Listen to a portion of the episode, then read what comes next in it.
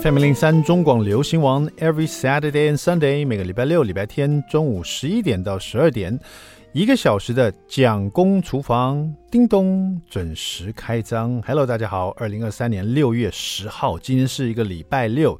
That's right，二零二三年已经过了一半了。Oh my God，马上进入我们的蒋公周记。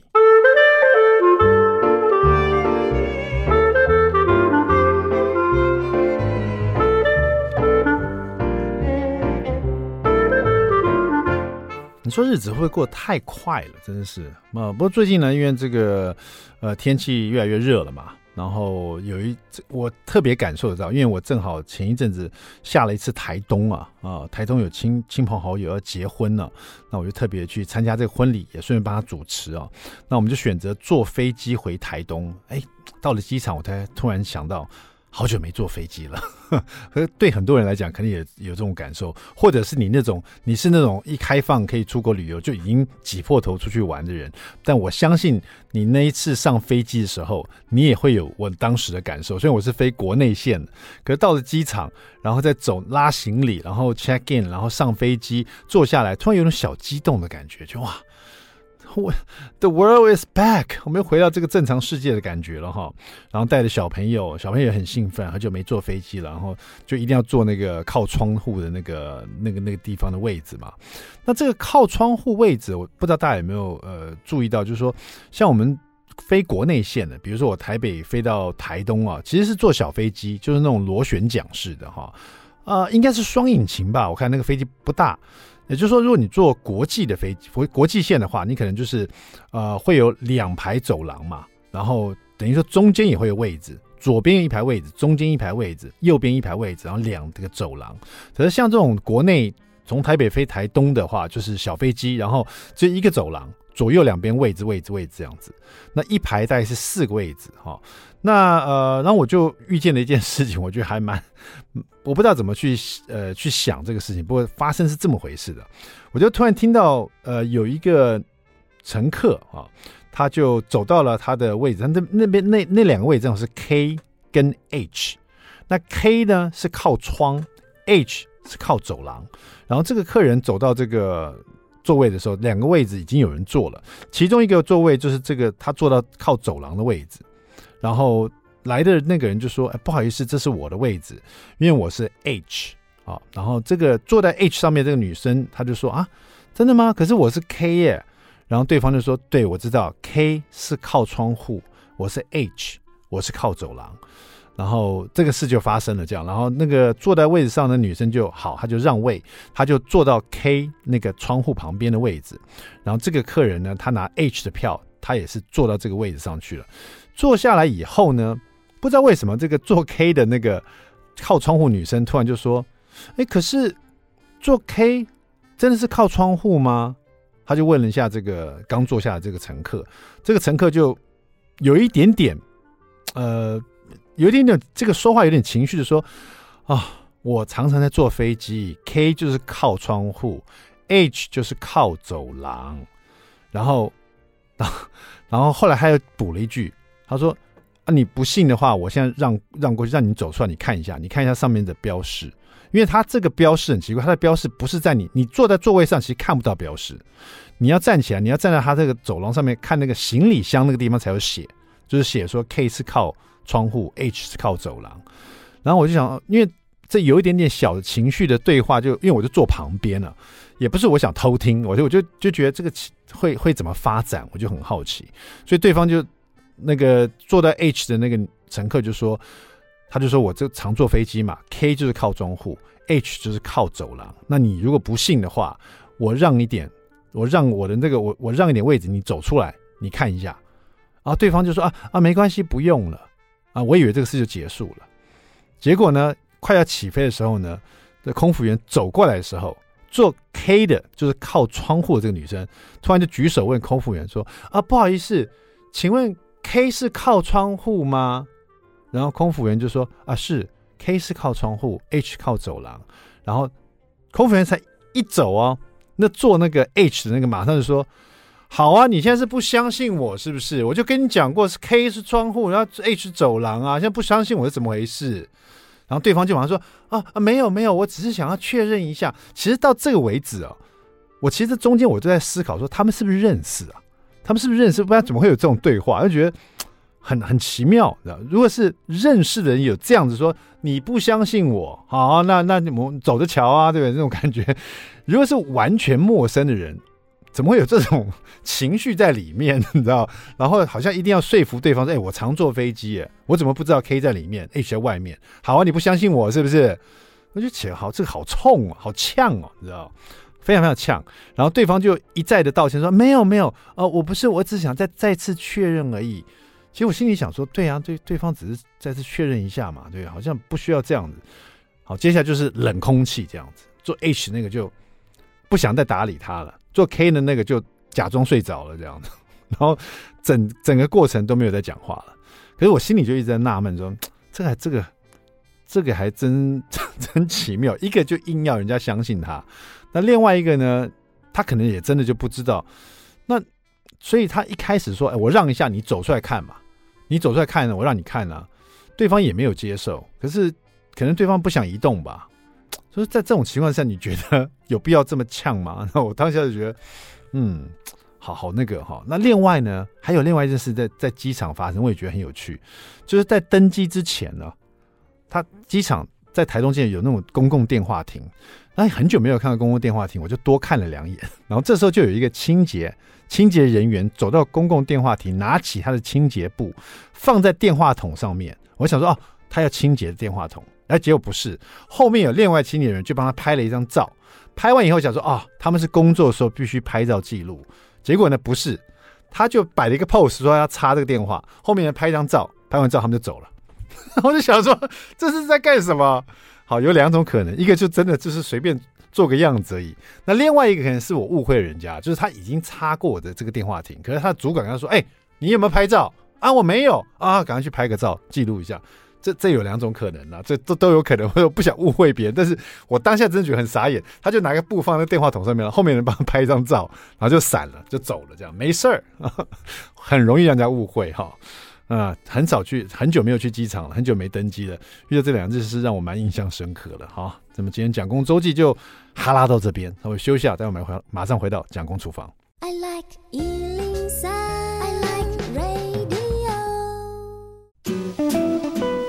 FM 零零三中广流行王蒋公厨房，We're back，我们回来了。我是 Jacko 蒋伟文。第二段第一个单元，蒋公来说菜。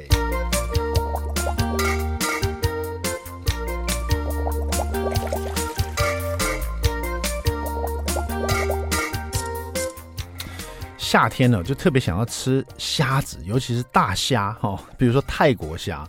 以前买泰国虾，我觉得很麻烦，就是不知道去哪里买，可能要到就上上网去查特特别的地方这样。现在我发现很多传统市场啊，可能都会一两摊有在卖活的泰国虾哈。那当然，如果你们家附近有卖泰国虾，你就可以来看一下这一本书啊，叫做《极鲜虾料理图鉴》哦。所以里面就是有一家这个专门在。有一个虾公主，他们是高雄知名的泰国虾专卖店的，他是第二代哦。那他写的这本书里面当然都是用泰国虾来做料理哦。但是他那时候接受访问的时候，你也可以用大虾或者你自己喜欢吃的虾。那后来我就发现说，如果说你们家传统市场啊有在卖泰国虾，你就可以来做它的柠檬香蒜大虾，或者是他这本书里面所说的黑啤酒烤虾，要不然就是三色。蒜泰虾哈，那为什么一次讲三种料理呢？因为其实我发现虾料理都很简单，因为虾一下就做好了哈。尤其这种的，比如说我们先来讲一个那个柠檬香蒜大虾好了哈。那不管你用泰国虾或者炒虾或者是白虾，你就挑大个儿一点的哈。那需要用到米酒一百五十 CC，蒜末三十克就两大匙哈，然后还有白砂糖一百克。胡椒粉啊，一小匙哈，柠檬汁要一百二十五 CC 哦哈，然后呢，的，装饰用的柠檬片哦，看可有可无了哈。那第一件事要做的事情呢，就是先把所有的这个虾子啊，稍微把它沥干水分哈，然后呢，蒜头把它切末。柠檬呢洗干净，然后沥干就切片，就当做这个最后的 garnish。其实切片这个不需要，你如果只是在家里吃，不需要做漂亮的那个柠檬切片在上面的话，其实也不需要了哈。那在这个不锈钢里面呢，把它烧热，烧热以后倒一大匙的虾油哈，虾油呃这个大卖场都有卖，如果没有的话，普通的油啊也可以哈，就是一大匙油，锅子热了以后，一大匙油一下去，然后把沥干的虾子呢全部都呃。尽量贴近锅底哈，就全每一只都尽量贴近锅底，然后煎到五分熟。也就是说，你的虾子的底部已经红了，然后那个颜色往上走，上面可能还有一点灰色的感觉哈。这时候就倒入米酒哈，不要忘记刚刚米酒是蛮多的哈，米酒至少用到了啊，我看一下，米酒要用到呃一百五十 ml，直接倒下去。这个米酒一下去就会听到啪这个声音哈，然后。所以说，它这个蒜末跟米酒应该蒜末先下，因为你这个锅子热嘛，然后再煎这个虾子嘛，然后你的蒜末一下去，那个蒜香味才刚起来的时候，米酒一百五十沫就给它倒下去。然后米酒一下去呢，煮稍微滚一点点，就把它转小火，然后拌炒至虾子大概九分熟哈，然后就将白砂糖、胡椒粉还有柠檬汁哈，因为这个柠檬汁用到一百二十五 ml，其实蛮多的，所以它白砂糖有一百克哈，所以这是酸酸甜甜的，然后再倒胡椒粉一小一小这个匙哈，直接拌匀了，然后稍微有一点。就这个水分呢，有点呃收干一点点哈，不是说全收干，那你还有点汁嘛？你就外面吃这种柠檬虾都会有点汁的哈，这汁再淋上去哈，那这一盘很好吃的夏天呢很下酒的柠檬香蒜大虾就完成了，很简单嘛，对不对？那另外呢，如果呃你不不要拿来下酒，你直接用啤酒来做虾的话，你可以考虑它这个黑啤酒烤虾，那这个也蛮简单的哈，直接把这个。可以放进烤箱的一个，不管是平底锅啦，或者是一个盘子，或者是那种呃这个铝箔盒都可以哈。嗯，在里面底部放洋葱丝，然后青蒜啊、青葱段，对不起，洋葱丝、青葱段来铺底部，然后再把虾子排进去哈，就是不要重叠的排法，全部都排好。呃，就是一层就好了，然后就倒入黑啤酒，再放奶油，再撒盐，再撒黑胡椒粉哈，这样子，然后再包上锡箔纸包紧哦，然后放到预热好的烤箱，两百度啊烤二十五分钟，就这么简单，这个黑啤酒烤虾就完成了。这边呢，它用到的这个黑啤酒大概是两百 CC，整个倒进去，奶油大概是两大匙左右，就是三十克哈，盐一小匙撒在上面，黑胡椒呢也是。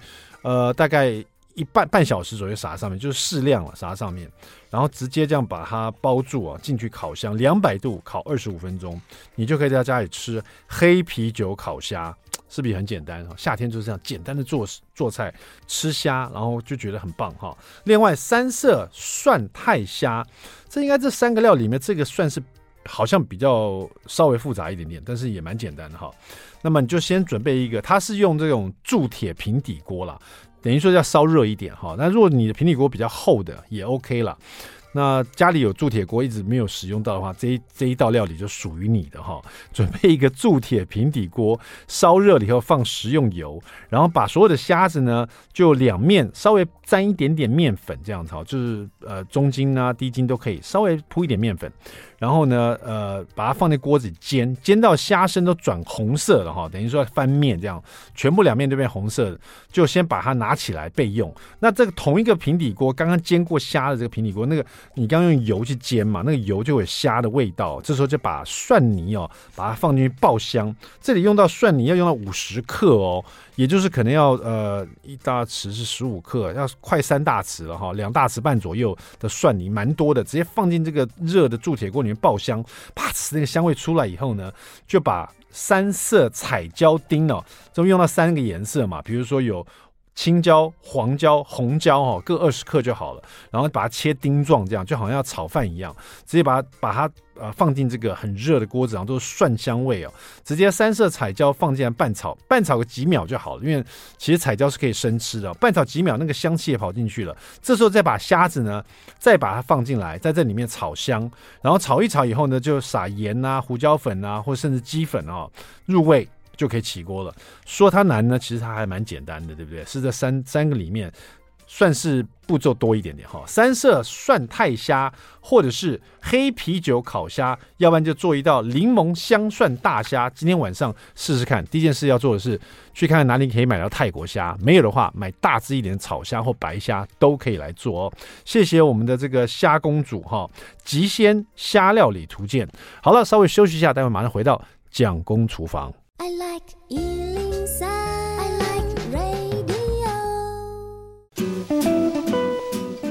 零三中广流行王蒋公厨房，我们回来了哈。当你这个有一点年纪的时候，你会发现呢，比如说有一些，比如说文化或者电影呢，就是可以一度一再再拍摄。比如说一些电影会重拍或再拍啊。比如说最近就像我在看蜘蛛人的时候，就觉得哇，蜘蛛人换了好几个男主角啊，然后同样的故事。就重重新再叙述一遍，或是蝙蝠侠也是这样子。当然很多很棒的这个 idea，当时这个很受欢迎。十年以后呢，哎，可能大家对他的感觉又不太一样，可能更受欢迎，或者大家讨论度会更高啊。今天我们就来了解一本呢，这个十年前出的书，但是呢最近又重版，很受大家讨论哈。这一本书也很有意思的，这个书名呢叫做《你好土，我好菜》哈。今天我们连线给这本书的制呃设计团队的总监。干克平，克平你好，在线上吗？是是，这个你好土我好菜，这是十年前的一本书，最近又在重版，再再次在大家的这个目光里面，是不是？是的。对，为什么会有这个这个想法，或者是出版社为什么会突然邀请你们说，哎，我们这本书再再卖一次好不好？或者再再出现一次？而且已经十年了。当初你接到这个讯息的时候，你有什么想法吗？呃，这十年来，它都持续的有再版。嗯，对。呃，就是一本长销的书，是呃，那我觉得呃，节气就是时间轴啊，呃，然后我们对应在地的物产就是空间轴，时间跟空间这样子不断的去交织，呃，这样子的茶变呃觉察跟料理，呃，它就是生活的一部分，嗯，所以它是可以一个长久陪伴着大家的书，嗯，因为这本书其实这个书名。乍听之下，其实不不会很了解。如果是第一次看到这本书，叫《你好土我好菜》，但直接再看下去，它上面写三菜一汤，跟着节气过日子，然后在封面的设计来看呢，就非常容易就了解。它讲的是二十四个节气，然后在不同节气里面有不同的这个作物啊，就不同作物来来做不同的料理哈，这样子的一一本书，对不对？然后它的设计很很有趣，它很像，其实蛮像童书的。可不可以呃，请那个克平给我们介绍一下你们种子设计，然后对这本书的呃整个设计的概念呢？一开始的时候，呃，是因为我的小孩啊、呃，我。我结婚第二年就子宫外孕，然后医生就、嗯、就判我应该不会有孩子了。嗯，嗯，可我们结婚十一年以后就意外有了孩子。嗯，哇，那真是、嗯、那我的孩，一个 惊喜啊，很开心，很开心。是，那他就在一个实验学校念书。嗯啊，这个实验学校也是我的业主。嗯呃、啊，然后这个实验学校就在过节气生活。嗯啊，那他们是吃蔬菜。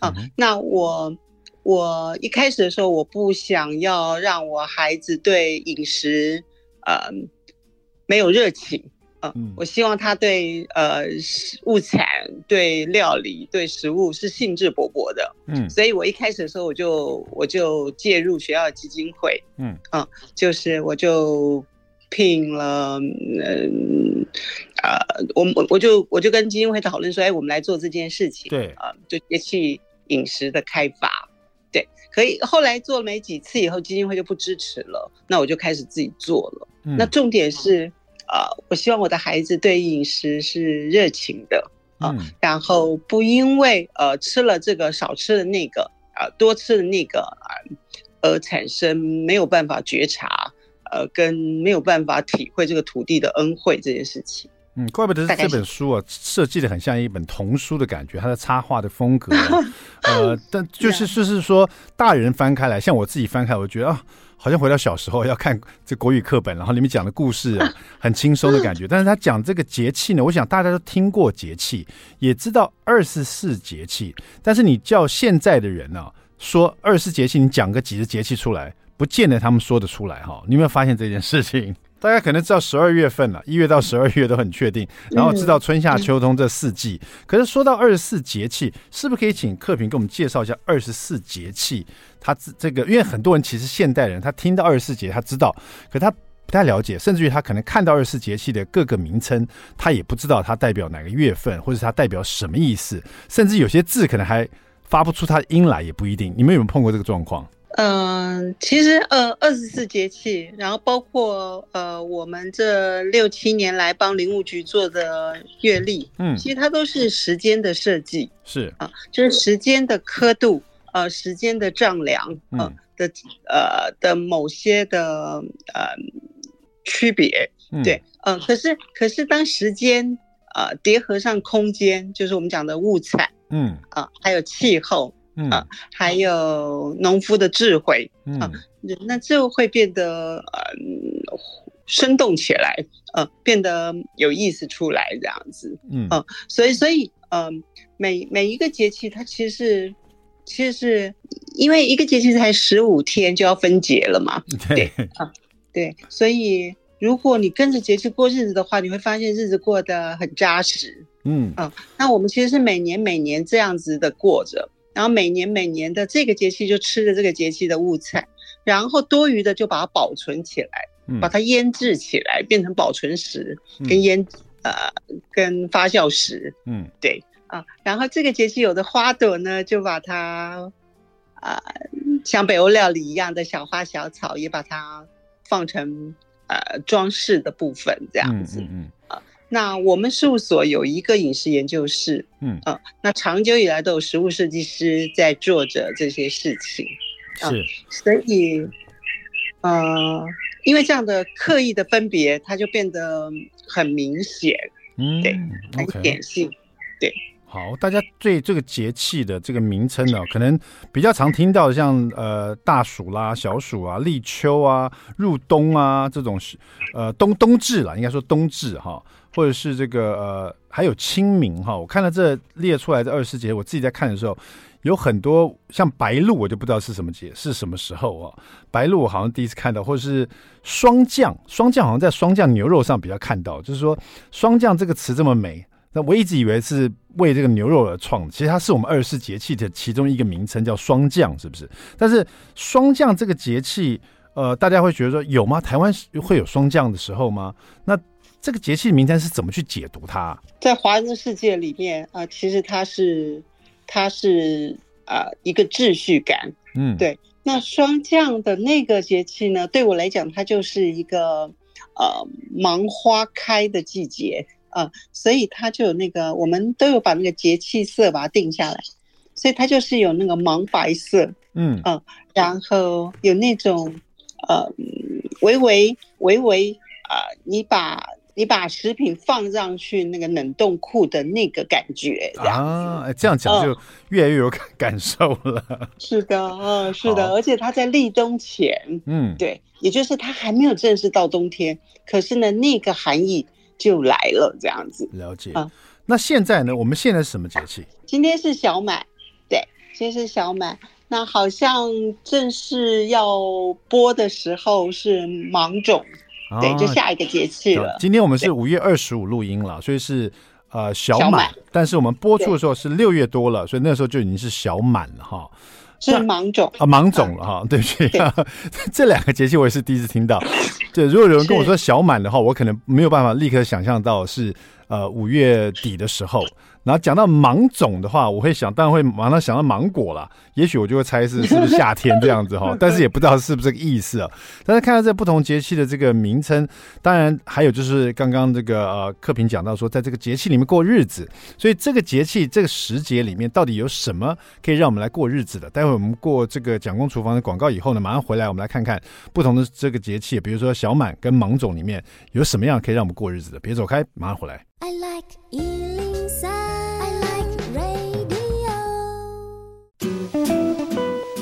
FM 零三中广流行网蒋公厨房，我们回来了。你好土，我好菜哦，跟着节气过日子啊。今天是这个六月十号的播出时候，所以我们现在已经到了呃芒种的节气了。在我们连线的是这一本书，就是我们的种子设计的总监干克平。克平在线上吗？克平是。那我们现现在已经是芒种了。我们来看一下，在这这本书里面讲到芒种，也就是今天上面特别写到说靠山吃山嘛，所以这里面有四呃大概四五种不同的东西，在这个时候你们写出来。比如说第一个麻衣是不是麻衣是不是？对。然后有花生，有爱文芒果，哎，我猜对了，所以芒种真的是有芒果哎，爱文芒果还有茄子。还有小黄瓜跟地瓜，那这本书的编辑方式是不是在每一个节气里面，它会列出不同的一些物产呢？是的，呃，我们其实就是新鲜食、花草食是这个节气的，那保存食跟发酵食是可能是前几个节气或是去年前年的节气的，嗯，然后它这个四头四种不同生命状态的食物物产，把它做在一个菜肴里面，然后它的味道不会混浊。啊、呃，你可以吃到它各自的原本的味道，嗯啊，那呃，所以是善用节气的新鲜食、花草食、保存食跟发酵食。OK，有花生、艾文芒果、茄子、小黄瓜跟地瓜，我想大家都很熟悉。这个麻衣是什么？它是一种植物，它是一种花草吗？它是一种，它是一种笋吗？它是一种菇吗？它是它是一种蔬菜啊、呃，那其实就是呃台中中部的人呃、嗯、小时候到现在啊、呃，其实都是这个时候才有的哦。我们现在联系跟你在台中嘛，对不对？对，我们公司在台中，我在台中生活。那你会常吃到这个菜吗？呃，其实只有这个时间点才会有。哦，我后来翻到下一页就特别，呃、你们这边有一张就是插画。蚂蚁长的样子，还特别写说虫虫不爱蚂蚁，所以这个虫其实不太会有这个，不太会喷这个，比如药剂之类。因为虫虫若不爱它的话，它就是其实就不会有什么，不会有。为什么虫虫会不爱这种菜啊？呃，因为它有一种苦味啊，啊，就是这个菜有一种回甘的苦味，是啊，所以呃，很爱吃甜食的孩子可能一开始也不喜欢啊，可是呃，它是。它真的是中部人独有的记忆，然后在这个时节里面啊，就到处都是。嗯、到处都是的意思是说是在菜市场里面，还是在路边都会有？然后你们会怎么样来料理这个蚂蚁菜啊？在菜市场里面有，对，嗯、菜市场到处都有。哦、然后还有一些呃，比如说第二市场啊，呃、嗯，小吃摊里面也会有。哦、呃，那它就很像，举例讲，比如说宜兰有三星葱，是，嗯、呃，那。那就大家都知道是宜兰的，是，嗯，那麻薏就是台中的，嗯，对。那你们会怎么吃？像烫地瓜叶这样吃法吗？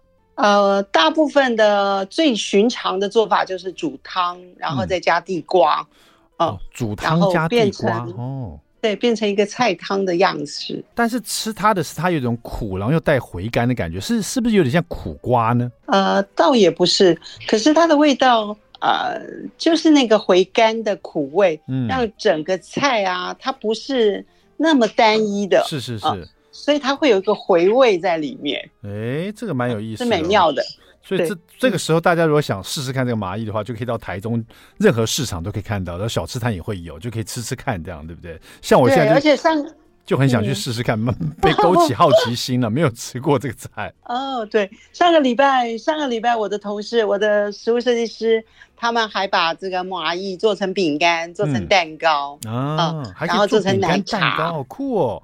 它就可以用到很多哈。那那讲到这个，因为我们我们每一次都会有一个这个美食冷知识的大挑战呢，所以我们今天是连线到台中给我们的客评哦。那因为这本书是有关。节气的哈，跟着节气过日子这样子。我们这边有一个这个小小的一个美食冷知识，您准备好了吗？克平，好好。那据说呢，这个呃。二十四节气嘛，讲到节这个字呢，有些食物啊或食材它是一节一节的，比如说甘蔗是一节一节的，莲藕也是一节一节的。那听说买莲藕呢，最重要就是时令了。那么莲在夏天生长的状况很好，所以夏秋的莲藕最好吃哦。听说四月开始就可以吃到嘉义的莲藕，然后一直吃到八月就往北走就吃到桃园的莲藕。那我本人住桃园的，所以这也是真的，因为到七八月的时候，那个桃园到处都是莲藕哈。那这边的问题就是想要问客品呢，为什么哈当初传统市场卖的莲藕啊都要带着泥土？就是譬如说我常去传统市场买，它有这种摊是洗得干干净净的莲藕，那但是绝大多数都一篮一篮的，然后都是有粘土，就是有泥土在上面的这个莲藕，看起来这个卖相就就很多泥土这样子。那这是一个选择题：A 为什么这个传统市场卖的莲藕都要带土呢？是因为要保持新鲜。B 那是因为有农耕的卖相，让人家知道这是啊，这真材实料，这是农夫辛苦在那个泥土里拔出来的，所以有农耕的卖相，大家觉得很棒。那么 C 那不这个泥土不清掉就比较省时省力。所以你觉得是为什么？A 保持新鲜，B 农耕卖相，或者 C 省时省力？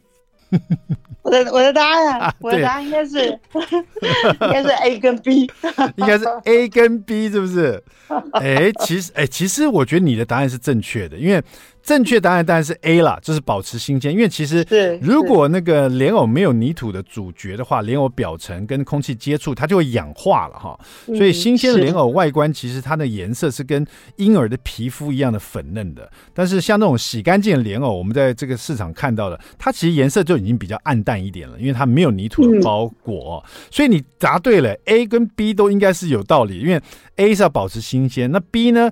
我觉得大部分人去买，他或许不知道说啊，莲藕是他可能碰到这个空气就会暗化，他觉得啊，有这个泥土就有这个农耕的卖相，太厉害了 啊！不不愧是克平哦，不愧是二世节气过日子的人，所以很了解为什么这个莲藕是要有这种泥土的卖相哈。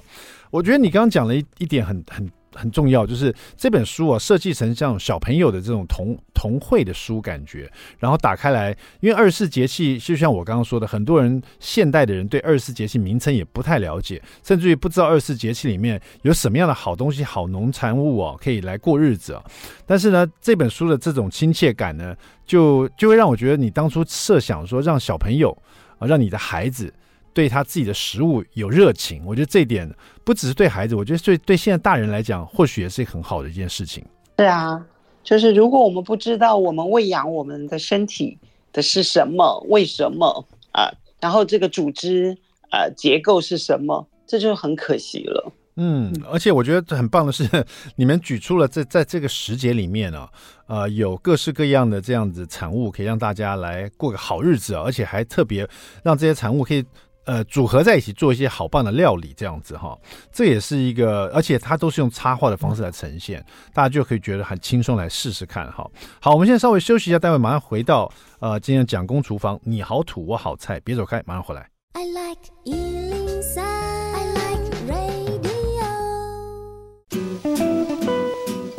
FM 零三中广流行王蒋公厨房，我们回来了。你好土，我好菜，三菜一汤，跟着节气过日子。今天我们连线给台的克平呢，他在台中。